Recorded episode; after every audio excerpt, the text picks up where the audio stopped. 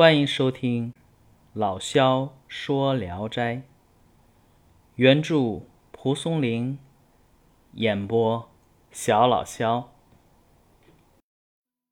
今天讲的这一篇，名字叫《九山王》。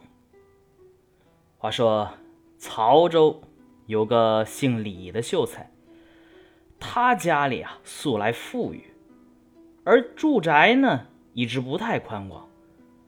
房后有个占地几亩的园子，荒置着没有使用。就那么一天，有个老头来租房，拿出了一百两银子，哎，说这个做房租。李秀才以没有空房来推辞，老头说：“请接受下来，不必顾虑。”李秀才不明白老头的意思，但是这个，嗨，姑且收了这银子，看看到底有什么奇异之事。第二天，村里人呐就看见许多车马及眷属人口就进入了李秀才家，熙熙攘攘，很是热闹。大家都怀疑说李秀才家。能安置这么多人吗？又没有几间房，就去询问。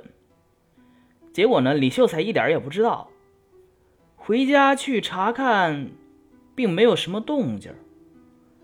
过了几天，老头忽然来拜访，还说：“住在你家已经好几天了，事事都要草创，安炉子起锅灶的。”没有抽出功夫来敬客人的礼节。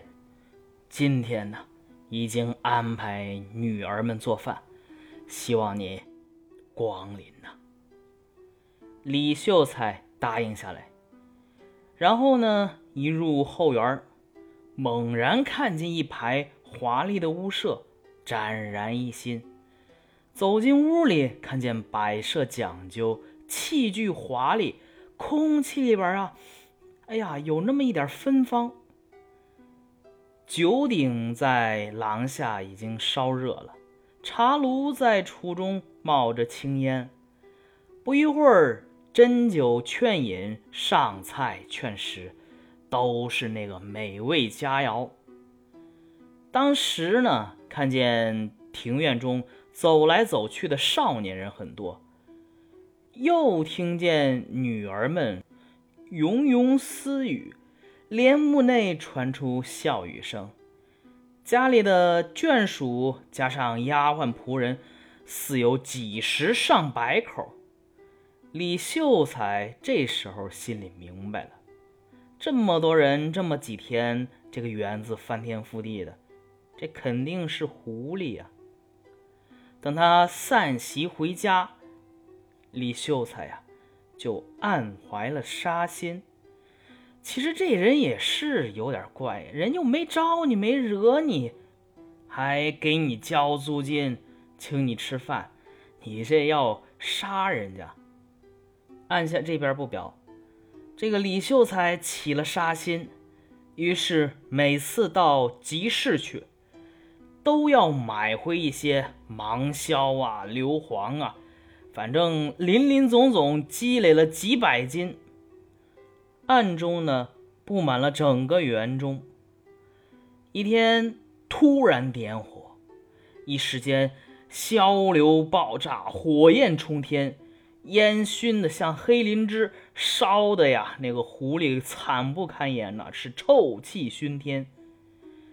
烟火迷眼，不可近前。只听得哭喊啼叫之声嘈杂震耳。大火呀，烧了很长功夫，火熄灭以后，李秀才进去查看，满地都是死狐狸，烧得焦头烂额，不计其数。正在巡视时，老头从外边进来，面色惨痛，冲着李秀才就说。诉冤仇啊！一个荒园子每年给一百两的银子报酬，也不算少。为何忍心灭我们全族啊？这样的凄惨之仇，我一定会报复的。说完呢，愤恨而去。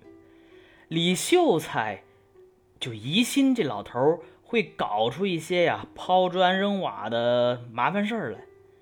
就戒备着，但过了一年多，也没有怪事儿出现，他也就把这茬给扔到一边了。等到了顺治初年，山里出现了许多的强盗，聚众万余人，官府那个时候还不是掌控的特别彻底，所以啊，也没有能力抓捕他们。李秀才家人口多，天天忧虑发生离乱之事。当时呢，正好村里来了一个懂星术的人，自称南山翁，给人预测福祸呀，说的就如同亲自耳闻目睹一样，因此名声大振。李秀才把他请到家里，也就是想让他。推算一下生辰八字，南山翁掐指一算，嗯，吃惊的站起来，恭敬的说：“这是真命天子啊！”